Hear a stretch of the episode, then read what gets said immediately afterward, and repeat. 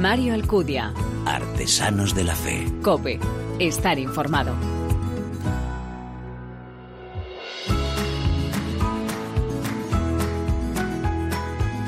Muy buenas, bienvenido a una nueva entrega de Artesanos de la Fe. Jesús, el grano de trigo sembrado por Dios en los surcos de la tierra, Murió víctima del pecado del mundo, pero en su muerte estaba presente el amor del Señor, que se liberó y se manifestó al tercer día, la Pascua para la que nos preparamos. También a nosotros, como a las mujeres que acudieron al sepulcro, se dirigen aquellas palabras. ¿Por qué buscáis entre los muertos al que vive? No está aquí, ha resucitado. La muerte, la soledad y el miedo ya no tienen la última palabra. En estos días vamos a revivir el peso del silencio ante la muerte del Señor, pero al tercer día se nos va a decir como a aquellas mujeres que se acercaron al sepulcro, no está aquí, ha resucitado. La tumba vacía quiere desafiar, movilizar, cuestionar, pero especialmente nos anima a creer y a confiar que Dios acontece en cualquier situación, en cualquier persona y que su luz debe llegar a los rincones menos esperados o más cerrados de la existencia. Celebrar la Pascua es volver a creer que Dios irrumpe en nuestra vida, desafiando nuestros conformantes, paralizadores determinismos. Celebrar la Pascua es dejar que Jesús venza esa pusilánime actitud que tantas veces nos rodea, intenta sepultar todo tipo de esperanza. En este programa, bien lo sabes, en cada entrega te presentamos algunos de esos discípulos que han abrazado su cruz, que han decidido no quedarse enmudecidos o paralizados, sino que raudos después de visitar el sepulcro, no han dudado con su vida en dar testimonio de esa fe renovada de aquella mañana de Pascua. En cada programa te presentamos algunos de ellos. Estoy seguro que quieres conocerles, ¿verdad? ¿Nos acompañas? Gracias por elegirnos, descargarnos y escucharnos. Bienvenidos.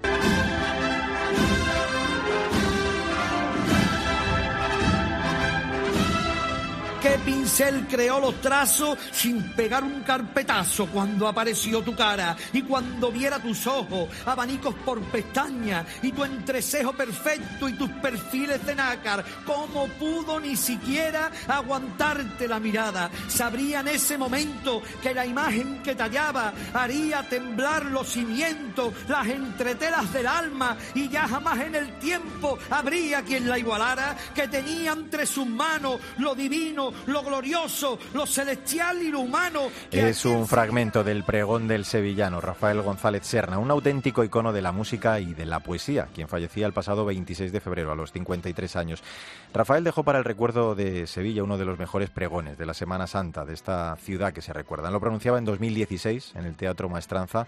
Tuvo un hueco especial en sus versos, como acabas de escuchar, para la Semana Santa de la ciudad hispalense y al llegar al jueves santo a la madrugada recordaba de ese modo tan hermoso su conversación con el Cristo de la sentencia y su poesía a la Macarena. En estos días en los que vamos a vivir de forma tan plástica, tan bella como son las procesiones, esas hermosas catequesis que son cada uno de los pasos que contemplaremos, acompañaremos por todos los rincones de nuestra geografía, Hemos elegido, claro, hoy una ciudad emblemática y un paso esencial en ese entender y vivir la Semana Santa en España. Me estoy refiriendo a Sevilla, a su Hermandad de la Macarena.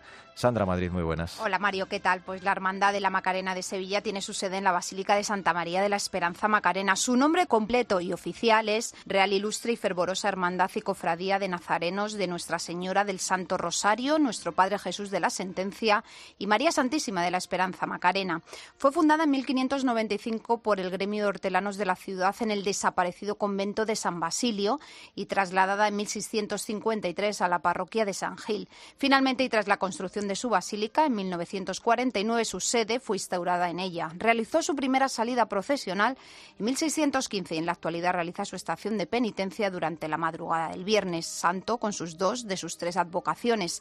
El paso del misterio de Jesús de la sentencia, acompañado de la centuria romana de la Macarena y el palio de María Santísima de la Esperanza Macarena en una procesión que se prolonga durante 14 horas y media, siendo la más larga de las que participa en la conocida madrugada sevillana. Es la hermandad sevillana con mayor número de hermanos, casi 15.000, siendo la primera, Mario, también en número de nazarenos en las calles con casi 4.000. Pues antes de saludarle también te pido un primer apunte sobre su hermano mayor, nuestro invitado de hoy. José Antonio Fernández Cabrero nació en el pueblo cántabro de San Felices de Buelna el 16 de diciembre de 1953. De la mano de su mujer María conoció a la Virgen de la Esperanza en 1983, comenzó a salir de costalero, en 1989 entró en la Junta de Gobierno y en 2017 fue elegido hermano mayor. Pues ahora sí, José Antonio, muchas gracias por atender la llamada de Artesanos de la Fe. ¿Cómo estás? Hola, muy bien, gracias a Dios.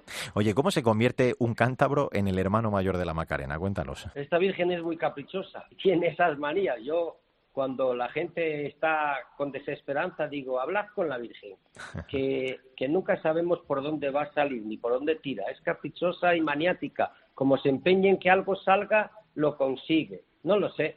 Supongo que mi devoción mariana ya desde pequeño, fruto de la educación en la Salle, pues siempre me inclinó a buscar la ruta de, de, María y la imitación de María. Y por mor de la, de la copla y los escritos, siempre tuve una inclinación, ya, ya en Santander, por la Virgen de...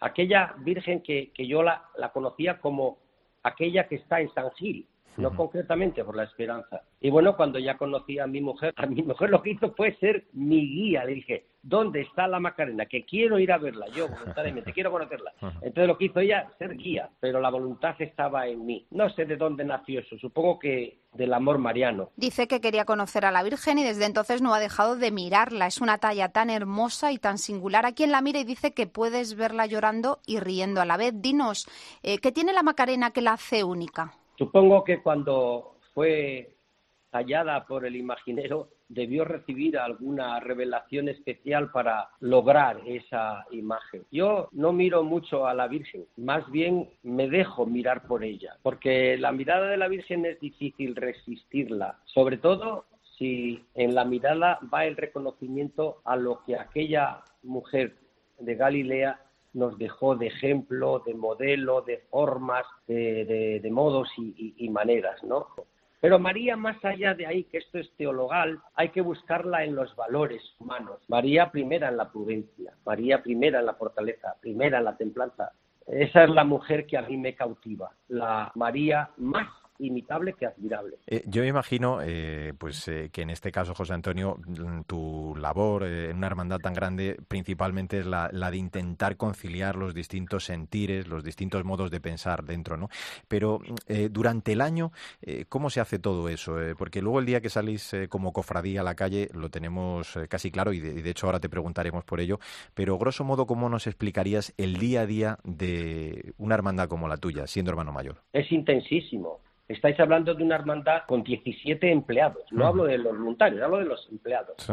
Con una hermandad con 14.700 y pico hermanos. Hermanos, no hablo de devotos, esos son decenas de miles o cientos de miles en España, en Sevilla, perdón. En España te, ya superas el millón y fuera de España, pues desde Filipinas que tenemos representación, Perú, Bolivia, Ecuador, Argentina, Miami, entonces eso diariamente, diariamente hay una actividad brutal de correspondencia, de protocolos, de acuerdos, de visitas y de desarrollo de su obra social y de desarrollo de todo lo que lleva aparejado la gestión en la basílica con cuatro misas diarias y días de cinco y seis. Es una hermandad que exige gerencia, Vamos a hablar de lo que quizá la gente más conoce cuando salen cada, cada madrugada a las calles. ¿Cómo os preparáis para este día tan especial que para muchos de vosotros es el momento más importante de cada año? Eso hay que matizarlo. Está en mi ánimo el madurar más el concepto espiritual de las hermandades y en concreto de la mía. ¿Es la salida en la estación de penitencia el acto más importante de la hermandad? Pues no. El acto más importante de la hermandad es conservar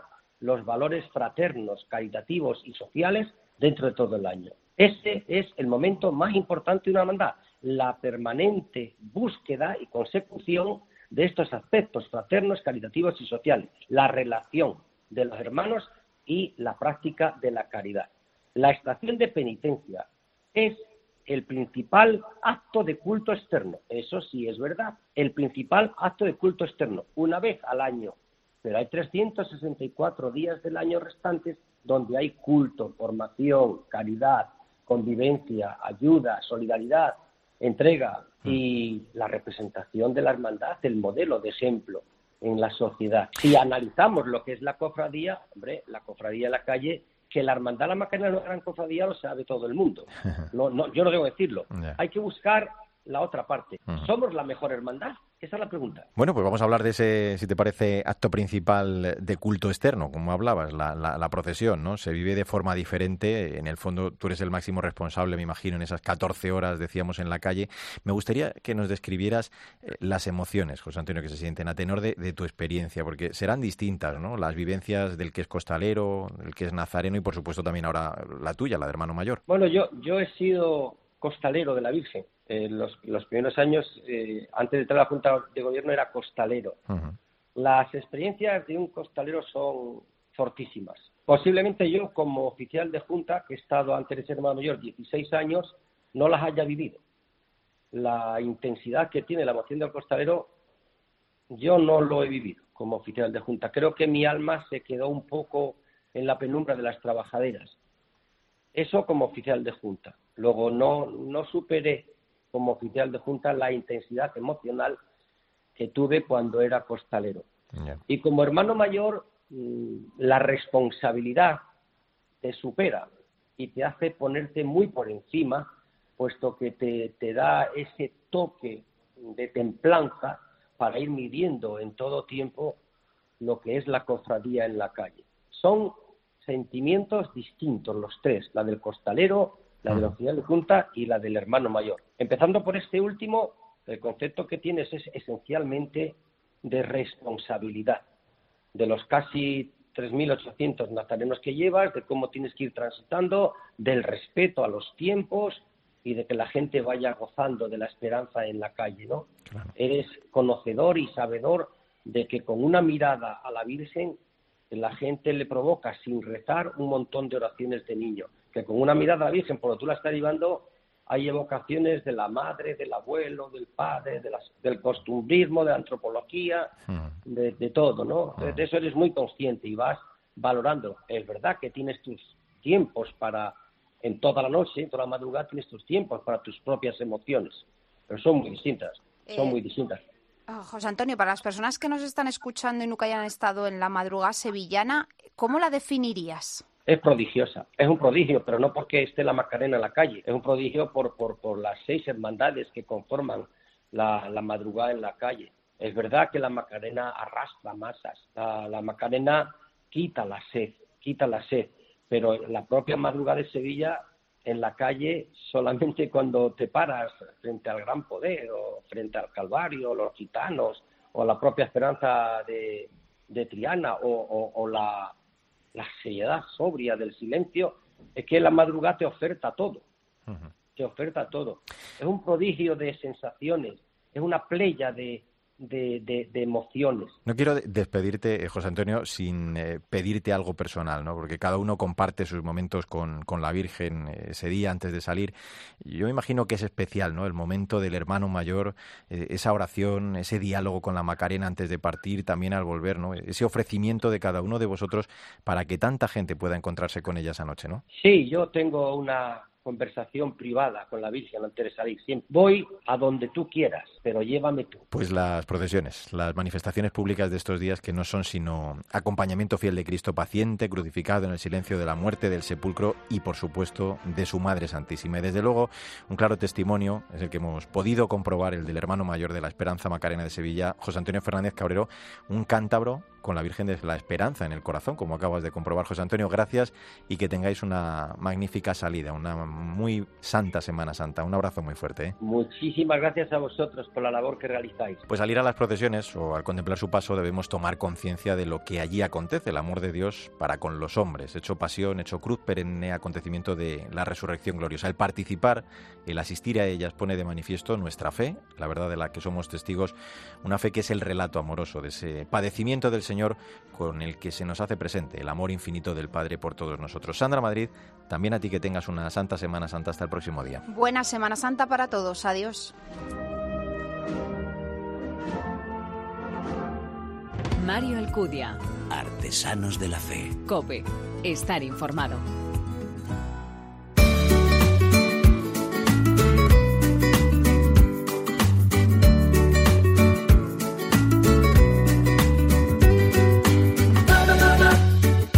A todos los que somos una mierda, pero que queremos que el santo nos transfigure poco a poco.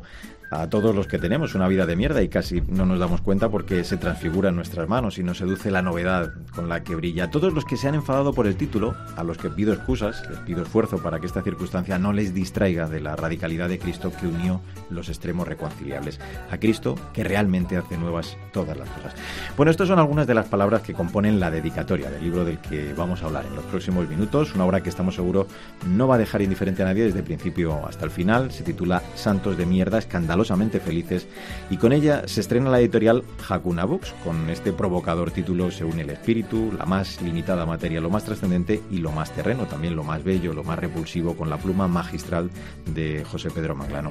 Cristina Rodríguez Luque, ¿qué tal estás? Hola Mario. Nuestro invitado de hoy es el padre José Pedro Manglano, más conocido entre muchos jóvenes como Josepe, si nos lo permite, claro. Doctor en filosofía, a los 31 años fue ordenado sacerdote y en su propia web cuenta que empezó a escribir casi por accidente. Ese accidente lo ha llevado ya a publicar más de 30 títulos de, espiritualidad y tener un millón de ejemplares vendidos. Hoy se dedica fundamentalmente a trabajar con universitarios en Madrid, dirige Planeta Testimonio, pertenece al Consejo Asesor del Observatorio para la Libertad Religiosa y de Conciencias y es impulsor de la Asociación Juvenil Jacuna. Pues nada, vamos a saludarle ya. Eh, José Pedro, muchísimas gracias por acompañarnos en este Artesanos de la Nada, nada, gracias a vosotros por invitarme. Oye, desde luego, como hemos contado en la introducción, llama muchísimo la, la atención este Santos de Mierda que a lo largo del libro va transformándose en una expresión ¿no? de ser viajero en la noche, el unir nuestra debilidad también a la gracia de Dios.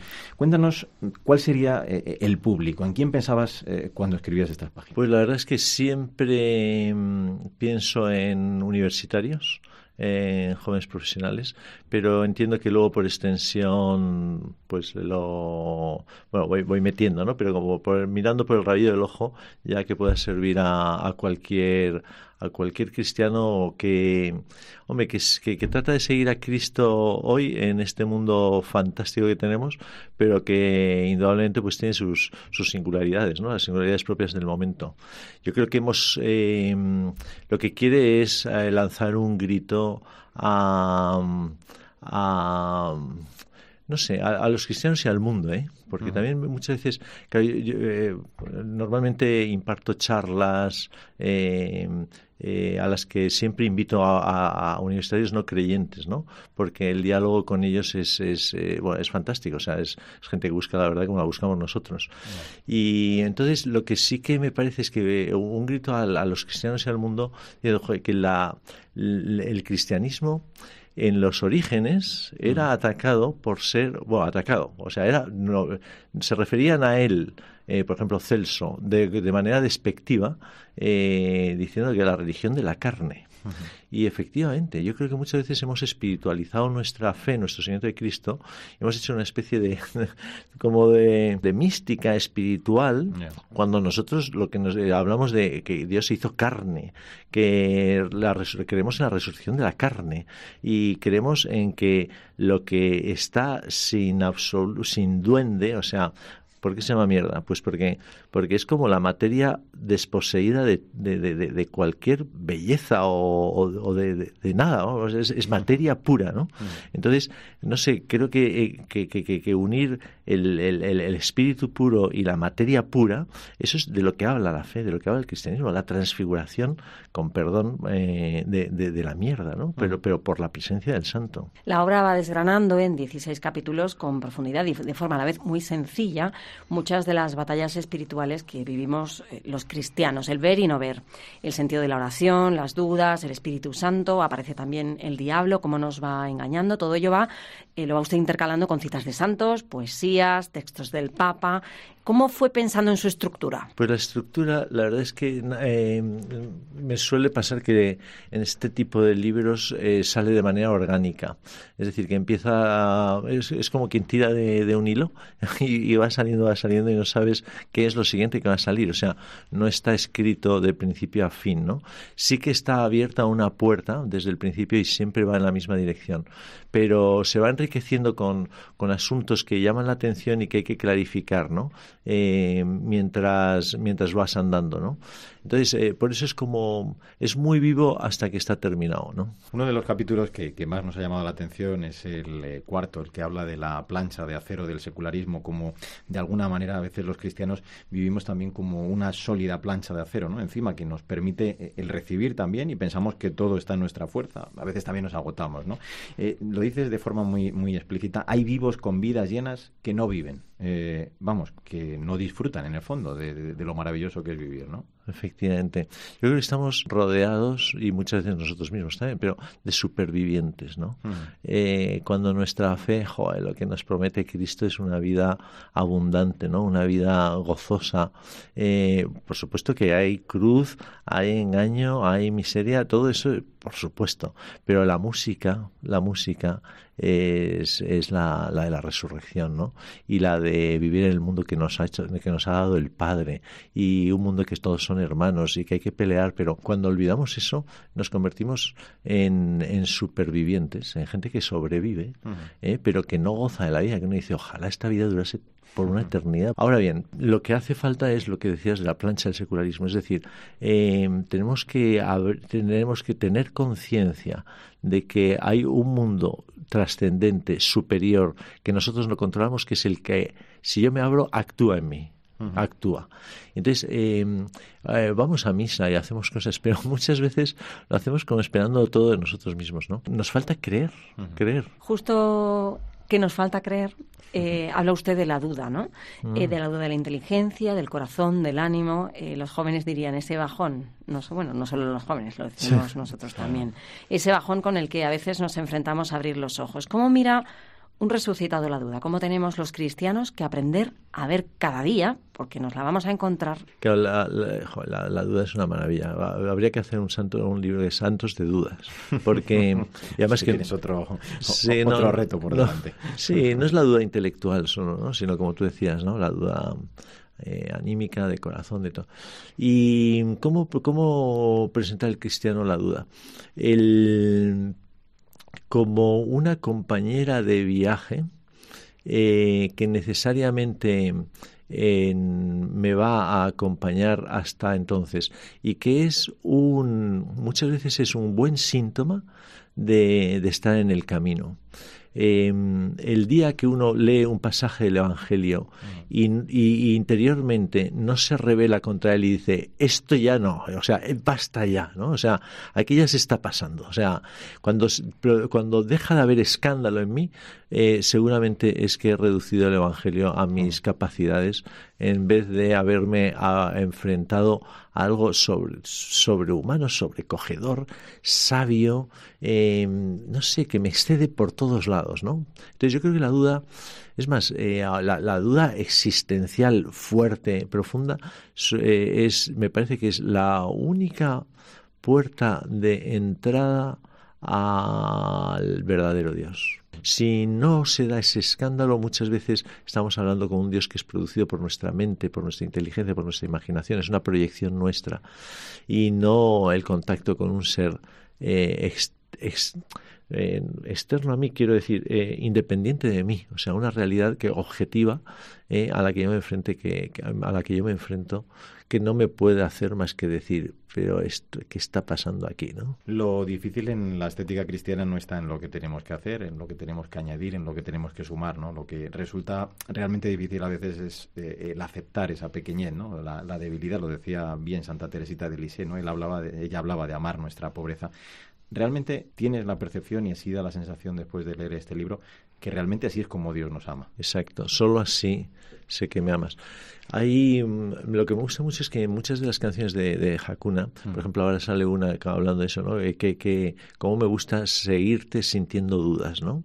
Eh, sintiendo frío. Y hay otra canción que habla de lo que tú acabas de mencionar, o sea, eh, débil, enfermo y en pecado, impuro, impotente y quebradizo, solo así sé que me amas, solo así sé que me quieres. Solo cuando bajamos a nuestra... bueno, tampoco es cuestión de, de tomar depresivos, ¿no? Para, para decir, soy un desastre, no, no, solo vivir pacíficamente aceptando mi verdad pues, bueno, pues mi verdad es que, bueno, que puedo, me lo puedo pasar bien y puedo ser mm. simpático, pero, pero soy un, soy un, soy, soy, tonto muchas veces, o sea, soy, una mierda, o sea, y no, no, no hay ningún problema. Entonces, cuando acepto eso, entonces ya me abro al espíritu, me abro al amor de Dios, o sea, descubro que el amor de Dios no, no, no, Él no me ama por lo que hago, sino mucho más, mucho antes, ¿no? Por lo que soy. Encontramos entre las páginas, o encontraba una oración de San Ignacio de Loyola que habla de entregar la memoria, de cómo afrontar el tiempo, el pasado, el presente y el futuro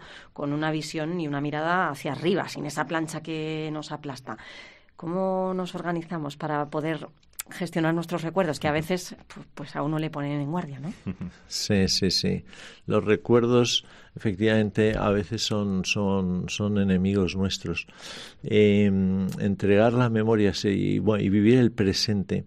O sea, Dios no es el Dios que era ni el Dios que será, es el Dios que es, ¿no? Y en todo momento es el Dios que es, es el que está, está en el presente y me ama y me ama en mi presente. Entonces yo creo que, que llevarnos bien con el pasado es, bueno, es, es una de las claves yo diría de sentido común, pero en el caso del cristiano es, va más allá del sentido común, es como el, el gozo de saber, de, de, saber que toda, que en la providencia, en la providencia es viva, no es un, claro, no es un decreto que se firmó cuando yo creé y entonces ahí está seco y a ver si me ajusto a la palabra esa o no, sino que es una providencia que es, es como una, una una cuidadosa y, amorosa adaptación de Dios a mis decisiones, ¿no? que va permitiendo que todo sea para bien.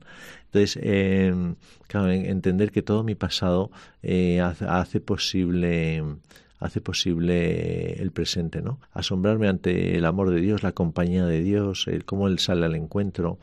Eh, claro, entregar la memoria. Hmm.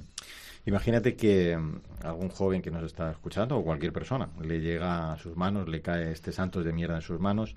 Eh, si tuvieras que darle una indicación al que se pone por primera vez o se va a enfrentar a, este libro, ¿tú qué le dirías? ¿Con qué actitud le pedirías que se acercara a, estas eh, páginas? Pues con ganas de pasarlo bien, con ganas de entrar en diálogo con una visión que, que a lo mejor no, no se le ha ocurrido o, a lo mejor le sugiere cosas, o a lo mejor incluso, bueno, pues le, le, despierta. Yo creo que es un libro para, no sé, para el diálogo, para romper, para romper esquemas que son muy nuestros, eh, muy, bueno, muy humanos y también muy de, un cristianismo no vivido sino transmitido ¿no? pues socialmente a veces o, o, en la educación. En cambio, pues no sé cómo enfrentarse a la frescura de es que seguir a Cristo y Cristo es que es que es que, es que vamos es que es lo mejor o sea es que el no, no, no, bueno, no lo digo por, ni por forofismo ni por nada, pero, pero es que vale la pena enfrentarse a esa manera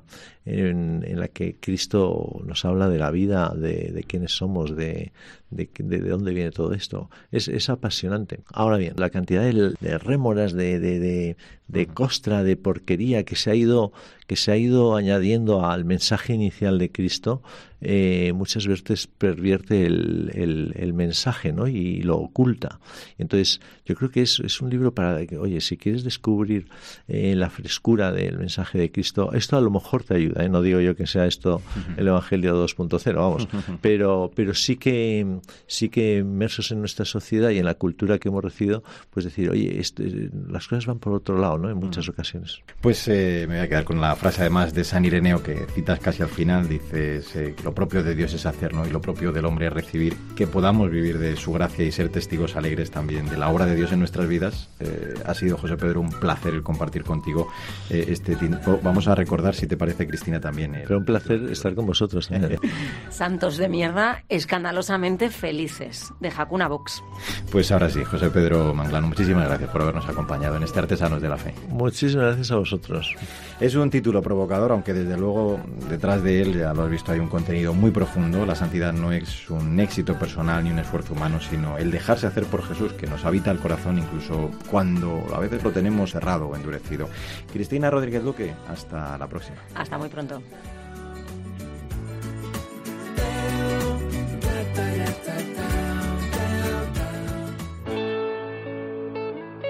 Mario Alcudia. Artesanos de la Fe. Cope. estar informado. Me recorro los caminos con sentimientos. Busco agua para el peregrino. Oh, me desentiendo. A veces voy con los míos y no me encuentro. Si aparece el desatino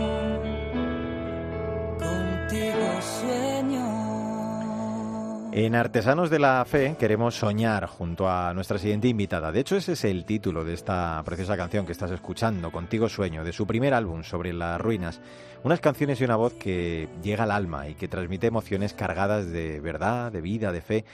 En su vida ha recorrido caminos, senderos muy bien acompañada. Le ha llevado a cantar junto con sus cinco hermanos en Brotes de Olivo, Valencia grabando, dar la cara, terminar cantando en diferentes lugares sobre la vida, devolverles la paz, canciones de la esperanza y la desesperanza, cosas de locos y asignaturas pendientes. Alguna vez ella ha comentado que si lo que contamos, lo que cantamos sirve, bendito sea, y dice además que tiene muy claro que nunca cantará sobre cosas que no sienta. Hola Isa López para mí. Hola Mario. Siempre pensé que era fácil construir sobre las ruinas, hacer brillar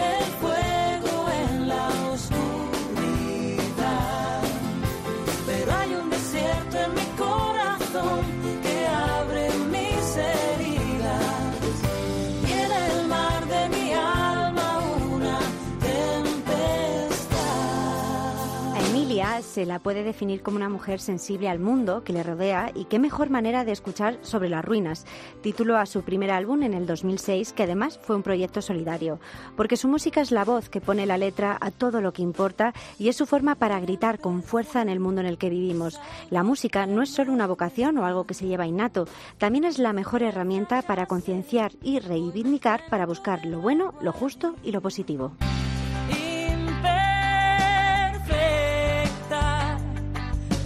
Veces que fallé y no supe encontrar respuesta imperfecta.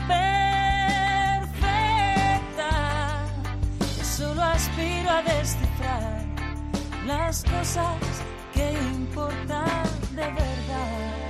Pues con esta imperfecta, que da título a su segundo álbum de 2015, le damos ya la bienvenida a Emilia Arija en Artesanos de la Fe. Emilia, ¿qué tal estás? Hola, ¿qué tal estamos? Gracias. Oye, después de los dos álbumes publicados sobre las ruinas y este que estamos escuchando, Imperfecta, de 2015, encontramos en tus proyectos siempre una acción social, ¿no? Para ayudar a los más desfavorecidos y quien más lo necesitan, porque en este disco creo que hay un protagonista además, ¿no? Que se llama Javier Toquero. Tú nos contarás eh, todo esto seguro mucho mejor. Vamos a ver, sí. Eh, yo en realidad siempre lo que busco, pues es eso, es darle, darle quizá una vuelta más a, a la música que puedo, que puedo hacer, ¿no? Dar una, una vuelta de tuerca y llenarle un poco más de contenido. Entonces, eh, bueno, pues una de las situaciones que tengo alrededor, eh, pues está en torno a las enfermedades raras. Javier es el hijo de unos amigos que viven en Palencia. Javier tiene, tiene una enfermedad rara, tiene hemiplegia alternante y, bueno, pues eh, eso le supone una gran discapacidad y, y toda la problemática que, que supone en la vida diaria, teniendo en cuenta, pues, eh, pues tal y como está todo el tema de, de, las ayudas, todo el tema de intentar conciliar la vida laboral y la familiar, tener, tener que, tener una atención grande con, con Javier, ¿no? Pero bueno, es una situación de la que se aprende mucho eh, de, de Javi y Sofía, que son, que son los padres de Javier eh, te puedo asegurar que se puede, se puede aprender muchísimo de, la forma de encarar la vida, de la forma de encarar las dificultades, de cómo enfocar eh, eh, una situación de estas, de, gran discapacidad con una enfermedad rara muy, muy poco conocida y además la crianza de, otra cría que tenían entonces, que bueno, pues, pues se llevan cinco años, no sé si se llevan. Entonces, claro, el, el intentar equilibrar todas estas situaciones familiares, la verdad que es un es un castillo de naipes que, mm. que a veces está en precario equilibrio, pero que, que al final se consigue sacar adelante cuando, cuando todos se empujan a una, ¿no? Y, bueno, desafortunadamente no es el único caso. En realidad hay muchas familias que tienen este tipo de, de mm. situaciones y conviene, conviene hacerlo visible. Gracias a la vida que me ha dado tanto, me dio dos luceros que los abro perfecto distingo lo negro del blanco y en el alto cielo su fondo estrellado. Emilia, igual que esta canción, gracias a la vida, como homenaje y además recordatorio de lo afortunados que somos por lo bello que es vivir, añades a tu familia, tus raíces, los amigos, los buenos y malos momentos que nos hacen crecer como personas. ¿Cómo definirías que ha sido tu evolución, tanto personal como profesional, a lo largo de estos años, como persona y cantante? pues mira, eh, yo siempre digo, y, y yo creo que no es postureo porque al final nos pasa a todos, yo no soy quien soy en este momento si no echo en vistas atrás y, y, me apoyo en lo que en lo que me ha ido empujando día tras día, ¿no? Desde desde pequeña hasta ahora. En mi casa siempre hemos aprendido a valorar lo que había, hemos compartido siempre lo que había porque éramos bastantes en casa con bueno, pues con una, una situación digamos económicamente normal. Y, y, nunca hemos sido solamente los que estábamos en casa, siempre había añadidos, siempre. Entonces eh, aprendes a, a valorar lo que tienes, eh, aprendes a, a sentirlo no como propio, sino como, como común, no solamente con, con los que vivimos bajo el mismo techo, sino con toda la gente que pasa, que pasa por casa, ¿no? Y, y esto mismo yo creo que se puede extrapolar a cualquier situación de la vida, ¿no? Eh, tú creces siendo consciente de que cada una de tus situaciones, cada cosa que vas viviendo, tanto para bien como para mal, es una oportunidad para crecer y es una oportunidad para, para aprender, ¿no? Ha habido momentos muy buenos que hemos compartido juntos, ha habido momentos bastante malos que también hemos compartido juntos y gracias a Dios hemos tenido siempre esa, esa conciencia de, de tener las raíces bien ancladas, ¿no? En, pues eso, en nuestro entorno, en nuestros padres, en, en Dios que también ha sido algo que se ha transmitido en, en casa desde siempre. Yo creo que, que, de todo hay que sacar, de todo hay que sacar partido, ¿no? Incluso y, y, y reculando un poco a lo que lo que estábamos hablando antes de, de situaciones a lo mejor que a veces son tan precarias como la, la que se pueda vivir con, con grandes discapacidades o con, con gente que llega con lo justo a fin de mes o con si tú realmente tienes la, la raíz bien firme y tienes la suerte de tener donde apoyarte, gente alrededor que te empuja, eh, algún sitio donde mirar y sentirte acogido, yo creo que, siempre puedes sacar eh, ese puntito que, que necesitas para aprender y para seguir creciendo y no quedarte anclado abajo. Saber que estás cuando no encuentro razones, tú estarás sin condiciones, sin dudar. Saber que estás ahí y tu recuerdo solo me hace sonreír. Saber que estás ahí, tu recuerdo solo me hace sonreír. Yo te siento a mi lado al caminar porque, como dice el título de la canción, saber que estás ahí me hace sonreír. ¿Quién está detrás de Emilia? Que tenemos esa curiosidad. Detrás no, al lado. Al lado. Bueno, pues caminando conjuntamente, Al ¿no? lado. Porque lo bueno, lo bueno de caminar con gente es que caminas, pues eso, con gente, no delante de gente. Hay veces que te colocas delante y hay veces que te colocas detrás porque necesitas quedarte un poco en la retaguardia y que, y que sean otros los que tiren de ti, ¿no? Pero la vida, afortunadamente, me ha puesto muy buena gente alrededor. Y, y bueno, pues a nivel musical, por ejemplo, con este último disco, eh, bueno, yo no ni escribo ni compongo. Eh, cuando estaba cantando con Alberto, era Alberto quien hacía ese trabajo. Eh, y ahora mismo, bueno, pues, pues yo tengo buenos amigos que se han ocupado de, de traducir Mm. lo que yo estaba viendo, lo que quería contar en este momento concreto. Y, y con los que he compartido música durante muchos, muchísimos años. Y, y a los que estoy tremendamente agradecida porque, porque han sido los que han dado forma a, a este proyecto y además es que se han sumado al, al proyecto solidario eh, con la misma intensidad, ¿no? Mis dos amores, fuerza y sustento. Mis dos amores sin condición. Mis dos amores, amores dos. Mis dos amores son mi tormento. Mis dos amores lloran a un tiempo. Qué bonita. Mis dos amores. Canción de tu primer álbum, un tema lleno de alegría dedicado quizá a tus hijos. Y es que, Emilia, estás muy involucrada en ayudar a los demás. Y bueno, como has comentado ahora, que están siempre a tu lado, ¿cómo es tu día a día? El ahora. Pues con una agenda tremendamente apretada que a veces eh, me provoca la sensación de estar mm, quizá robando tiempo en casa. Pero bueno, yo trabajo normalmente por las mañanas nada más, lo cual me permite por la tarde, una vez que mis hijos ya son suficientemente mayores y ya no, no necesitan tirar de mí tanto como, como cuando eh, este, este tema estaba, estaba hecho. Ahora es más la calidad que la cantidad. ¿no? Eh, exactamente, exactamente. Hay que pelear ahí más con la, con la calidad que con la cantidad de tiempo. Pero sobre todo por eso, porque ya no necesitan. Con casi 20 años, mm, Claro. en fin, ya casi vuelan solos. Pero bueno, mm, pues, pues eh, he vuelto a ocupar mi tiempo con, con lo que dejé un poco, no aparcado del todo, pero sí, pero sí un poco al margen mientras, mientras necesité estar más tiempo en casa y cuidando de ellos, ¿no? Porque he tenido la suerte de poder decidir y poder elegir quedarme en casa. Hay quien, hay quien no tiene esa opción. Es verdad. Y, y bueno, pues, pues ahora por las tardes, pues entre voluntariados y trabajos con pastoral universitaria y con, con otra serie de historias y músicas por el medio y A full. Mas si las manos están vacías después de trabajar, amores que se arrebatan y que en silencio se alejarán.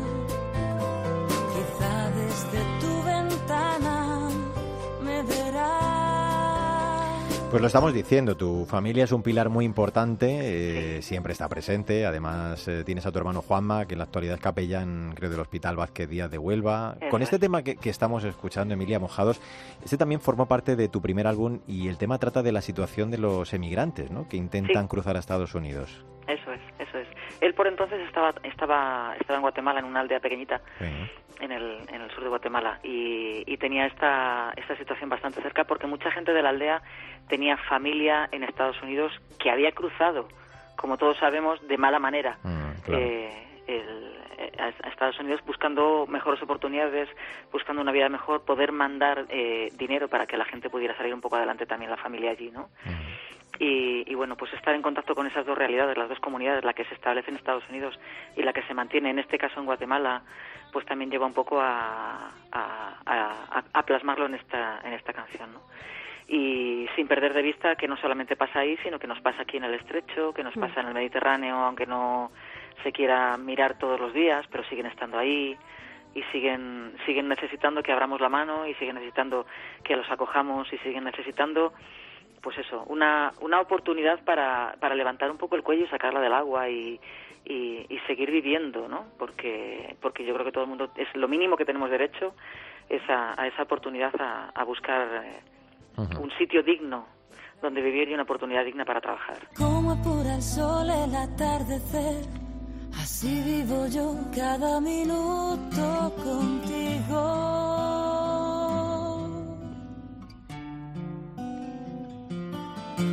Despertar de madrugada casi sin querer, tener la sensación de que me falta el aire. Hablando de tu primer álbum, Emilia, sobre las ruinas, que ha sido un proyecto solidario en el que participaron no solo tu hermano, sino otros artistas que quisieron aportar su granito de arena para tener ese mundo mejor y poner voz a los más desfavorecidos. Con este tema, cuestión de fe, me gustaría preguntarte en qué parte es, es im- importante la fe en tu vida. Esto es como, la fe, la fe en mi vida es como la música, es como respirar. Yo no Mm. puedo, ni puedo dejar de ser mujer, ni puedo dejar de ser cristiana, porque es parte de mi esencia, está en mi, está en mi ADN. Y porque además he decidido no darle la espalda a esta parte de mi ADN, el mío concreto. Mm, En casa, por ejemplo, mi pareja es agnóstico, pero mm, tenemos la ventaja de que mis hijos han crecido respetando la, la forma de creer de cada quien y buscando su propio sitio. Entonces, mm, esto a mí no me ha llevado a, ni a renunciar a, a nada de lo que me supone en cuanto a compromiso, ni a nada de lo... Porque, es- porque efectivamente es, es, es parte de, de lo que yo soy. Si yo aparcara todas estas, todas estas cosas a las que me lleva mi fe, que realmente es lo que me sujeta en los momentos, eh, en los momentos más duros, lo que me empuja cuando el viento sopla favorable, si yo renunciara a esta parte dejaría de ser yo. Dame una luz que me acompañe, dame una luz, dame una luz que me caliente, dame un amor que ayude a ver bien mi camino y que me oriente si me pierdo. Dame una luz, dame una luz, dame una luz. Pues con este tema, Dame una luz, vamos a darle las gracias a Emilia Arija por su estupenda música que, bueno, ahí se queda y esperamos poder seguir disfrutándola además por mucho tiempo. Quién sabe si algún día no se retoma ¿eh? y nos presenta un nuevo álbum. En cualquier caso, gracias por recordarnos también que hay que reivindicar el derecho a no ser perfectos y que desde luego podemos cometer eh, errores, ¿no? Que somos Desde ese luego. cúmulo de, de lo que la historia va sembrando en nosotros y eso es lo que nos hace ser el hoy que, que formamos cada uno. Un fuerte abrazo, Emilia. Un beso. Muchas gracias. Gracias a los dos. Un abrazo. Isa López para mí, hasta la próxima. Hasta luego, Mario. Pues como decía el Papa en su reciente visita a Loreto, la llamada a la fe y a un camino coherente de vida cristiana es una discreta, pero una fuerte irrupción de Dios en nuestra vida. Necesitamos estar preparados y dispuestos a escuchar, a coger la voz que no se reconoce en el ruido y en la agitación. El momento de toda vocación es el discernimiento. Y aquí nuestros invitados nos demuestran, nos lo han demostrado una vez más, que como buenos discípulos han puesto a disposición del Señor, cada uno en su ámbito, sus capacidades, sus actitudes. Son personas que en la escuela de María aceptan y encarnan el Evangelio sin reservas en su vida. Como siempre te digo, no olvides que el arte de la vida es el camino que debe conducirnos a Dios. Te espero en nuestro próximo programa. dame una luz, soy tan pequeño, dame una luz que nos devuelva la confianza y abra una puerta a la esperanza. Dame una luz, dame una luz, dame una.